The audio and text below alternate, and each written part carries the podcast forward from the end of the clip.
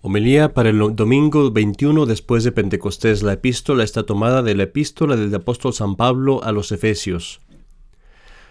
Por lo, demás, por lo demás, confortaos en el Señor y en la fuerza de su poder, vestíos de toda la armadura de Dios para que podáis resistir las insidias del diablo, que no es nuestra lucha contra la sangre y la carne, sino contra los principados, contra las potestades, contra los dominadores de este mundo tenebroso contra los espíritus malos de los aires.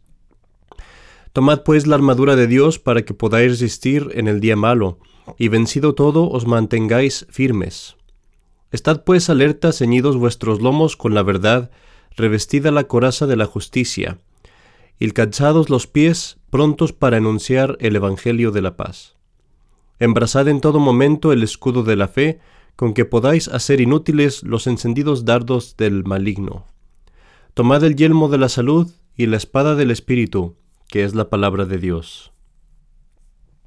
El Evangelio está tomado del Evangelio de nuestro Señor Jesucristo según San Mateo.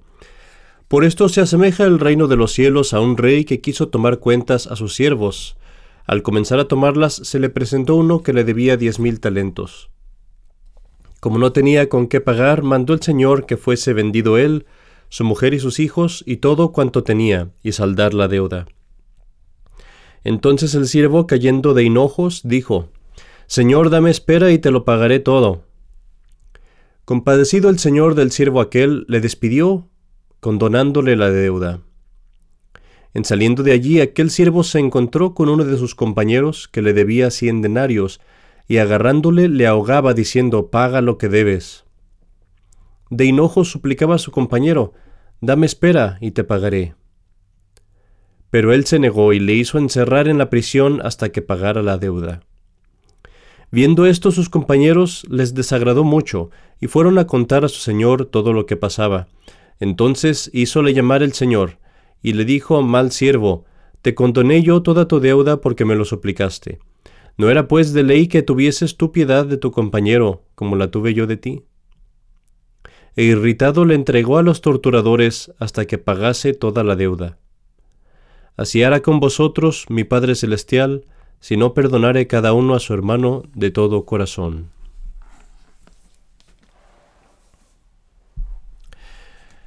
Queridos hermanos, el día de hoy quisiera yo predicarles acerca del Santísimo Rosario. Recuerden que estamos en el mes de octubre y por lo tanto es el mes del Santo Rosario. Y el, el Evangelio tiene un mensaje muy claro el día de hoy.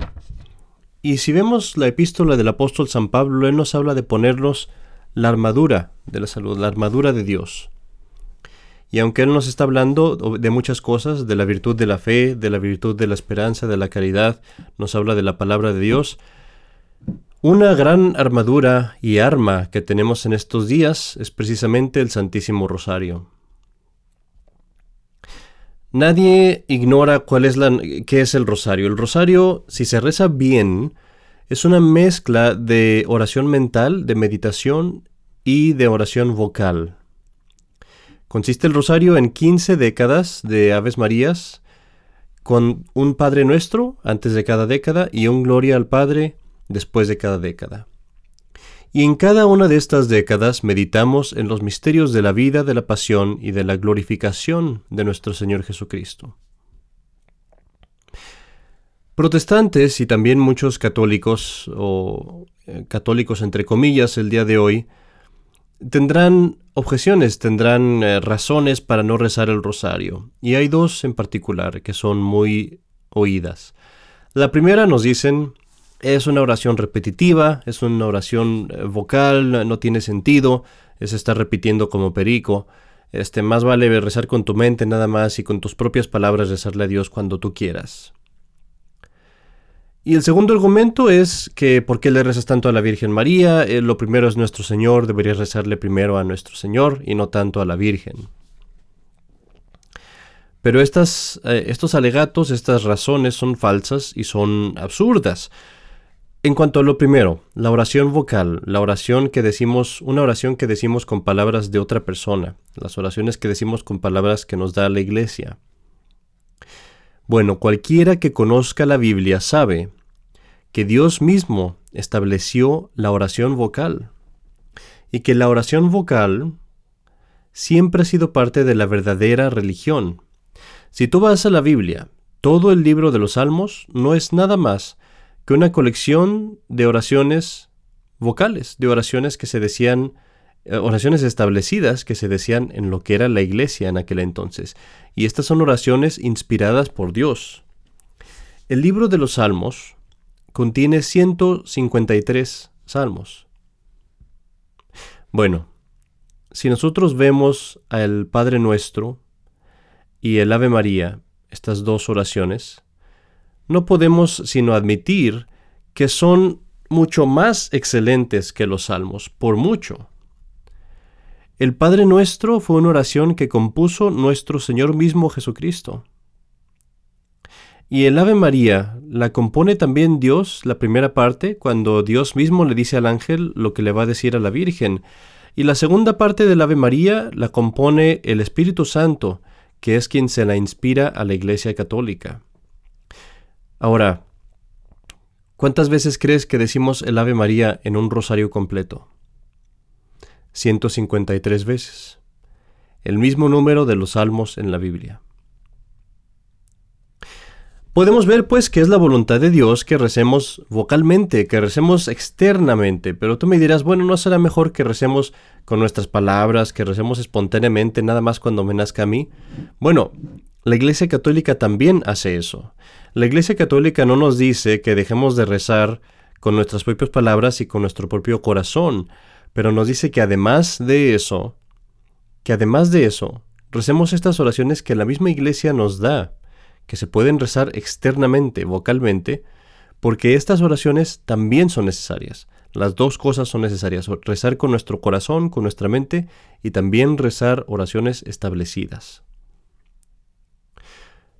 Quiero darte tres razones por las cuales eh, son ventajas y razones por las cuales conviene rezar vocalmente. La primera, tenemos que expresarle a Dios nuestra adoración, nuestro homenaje, darle honor y gloria, de una forma externa y pública.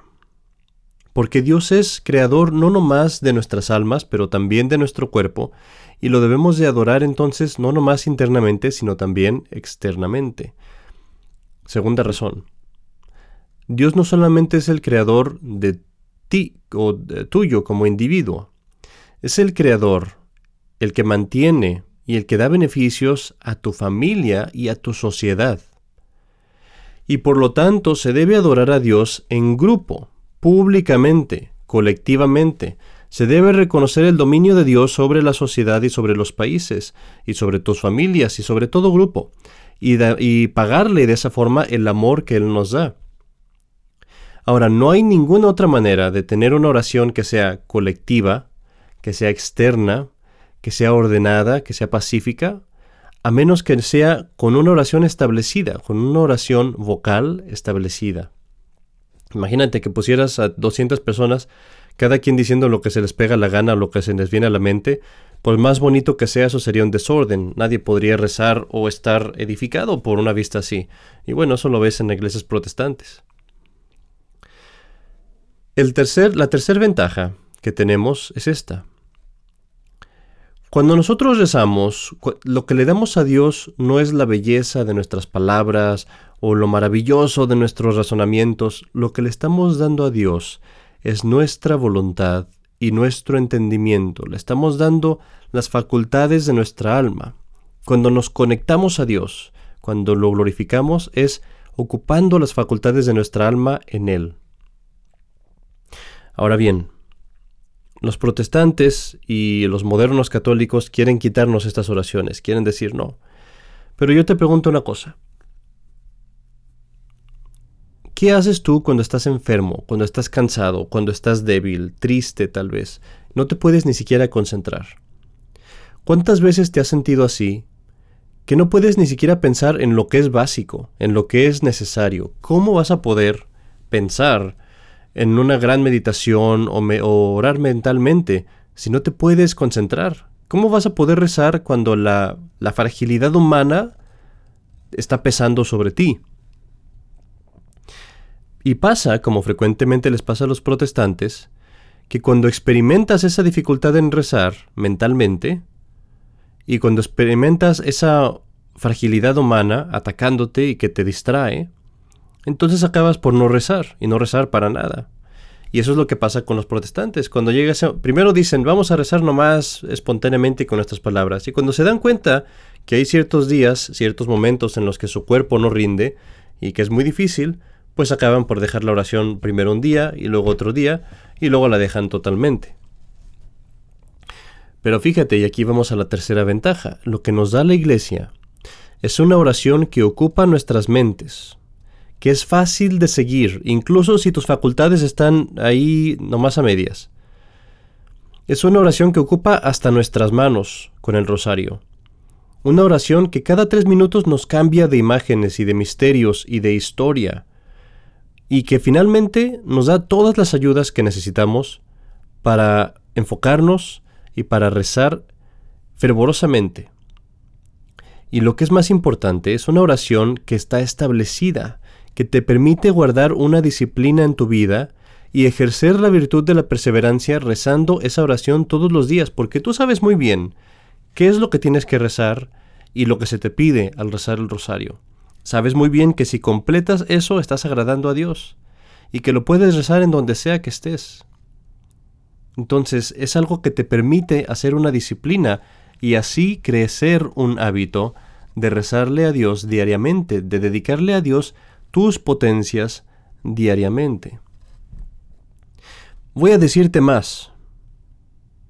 Incluso si tu mente está cansada, si tu mente está triste, si tu mente está estresada y no puedes rezar tan fervorosamente como quisieras, siempre y cuando tú hagas tu mejor esfuerzo, Dios se complace. Porque acuérdate lo que dijimos, la oración no es tanto darle a Dios las palabras o esto o aquello, lo que le estamos dando a Dios es nuestro entendimiento, nuestra voluntad, y eso es lo que importa. Y eso es precisamente lo que tenemos en el rosario. Porque el puro hecho de que tú apartes 15 minutos al día para rezar, el puro hecho de que tú conscientemente estés siguiendo un método para rezar, para adorar a Dios, es una señal clara de que estás haciendo un acto de tu voluntad y de que estás aplicando tu entendimiento para darle ese tiempo y ese esfuerzo a Dios. Y fíjate pues, qué gran ventaja, qué, qué cosa tan hermosa es tener esa seguridad de que cuando rezamos el rosario, agradamos a Dios. Y piensa cuántas gracias, cuántas ayudas de Dios se pierden por aquellas personas que desprecian el rosario y que desprecian, desprecian las prácticas de la iglesia. Todos conocen al padre Pío de Pietrelcina. El padre Pío de Pietrelcina era un sacerdote franciscano que tuvo las estigmas, las llagas de nuestro Señor, como San Francisco, y él vivió, murió hace poco, murió relativamente hace poco, en, en los años 60. Bueno, se dice del padre Pío que una vez iba caminando en su convento y se le acercó su superior. Y le dijo, bajo de obediencia, le dijo, quiero que me diga cuántos rosarios ha rezado hasta ahorita. Más o menos eran las dos de la tarde. El padre Pío era muy humilde, no quería decir, pero pues le habían pedido bajo obediencia, entonces eh, a regañadientes le dijo, creo que he rezado tal vez 36 rosarios hasta ahorita. 36 rosarios. Eso fue en un día, o sea, 36 rosarios en un solo día, a la mitad del día. Si yo escucho, mis queridos hermanos, si yo escucho de alguno de ustedes que ustedes rezan el rosario diariamente en familia, yo no temo por su salvación. Siempre y cuando perseveren, no temo por su salvación. Pero si tú me dices que no rezas el rosario, o rara vez rezas el rosario, pero que estás en estado de gracia. Yo voy a rezar por ti como rezaría por un alma que va camino al infierno. Tan así es el indicador, tan así es el rosario un indicador del estado de un alma, que podemos ver el estado en el que el alma está cuando dejan de rezar el rosario diariamente. Ahora, volviendo a la segunda objeción que pondrían los protestantes. Algunos dirán, pero es que cuando rezas el rosario, estás relegando a nuestro Señor al segundo lugar, estás poniendo a María, a la Virgen María, en el primer lugar. Y los que dicen eso no tienen ni idea de lo que es el rosario y no tienen ni idea de cómo rezar el rosario, porque en el rosario estamos acompañando a nuestro Señor a través de su vida. Cada vez que decimos un Ave María, lo estamos haciendo habitando allí en los misterios de nuestro Señor. Lo decimos en el portal de Belén, lo decimos en el templo, lo decimos en la agonía del jardín de los olivos, lo decimos cuando están azotando a nuestro Señor. Esa Ave María la estamos diciendo al lado de la cruz, esa Ave María la estamos diciendo cuando nuestro Señor resucita, esa Ave María la estamos diciendo cuando viene el Espíritu Santo, la estamos diciendo en el cielo mismo. Nuestro Señor Jesucristo está en el rosario como está la savia en las plantas. Y si le rezamos a la Virgen María, en el rosario, es porque en esta devoción ella es nuestro vehículo a Cristo. Es como la lupa a través de la cual vemos mejor a Cristo. Es el libro en el cual la vida de Cristo está escrita, porque acuérdate de lo que dijo el Evangelio, que María conservaba estas cosas en su corazón. Y esta es la razón por la que empezamos cada misterio primero con la oración de nuestro Señor Jesucristo, el Padre nuestro. Después la acompañamos con diez Aves Marías y finalizamos con una alabanza a la Santísima Trinidad, que es el Gloria Padre. Quiero terminar este sermón sugiriéndote una forma muy fácil de que hagas tu rosario más fructuoso. Cuando tú digas el Ave María, acuérdate, la primera parte del Ave María es una alabanza que tú le estás haciendo a Nuestra Señora. La segunda parte del Ave María es una petición que tú estás haciendo a Nuestra Señora, le estás rogando. Entonces, en la primera parte, acuérdate que le estás dando alabanza, acuérdate que le estás dando algo. Imagínate que le estás dando una rosa a la Virgen María en la primera parte. Y en la segunda parte, piensa que le estás pidiendo algo, pídele por alguna intención en particular. Es muy difícil, si tú quieres poner atención a cada una de las palabras, es muy difícil poner atención a cada una de las palabras. No funciona así nuestro cerebro. Pero es muy fácil acordarte que en la primera parte estás dándole amor a la Virgen María y en la segunda parte estás pidiéndole amor a la Virgen María, pidiéndole sus gracias. Y así, cada Ave María, eso es lo único que tienes que recordar. Darle amor en la primera parte, pedirle, pedirle en la segunda parte.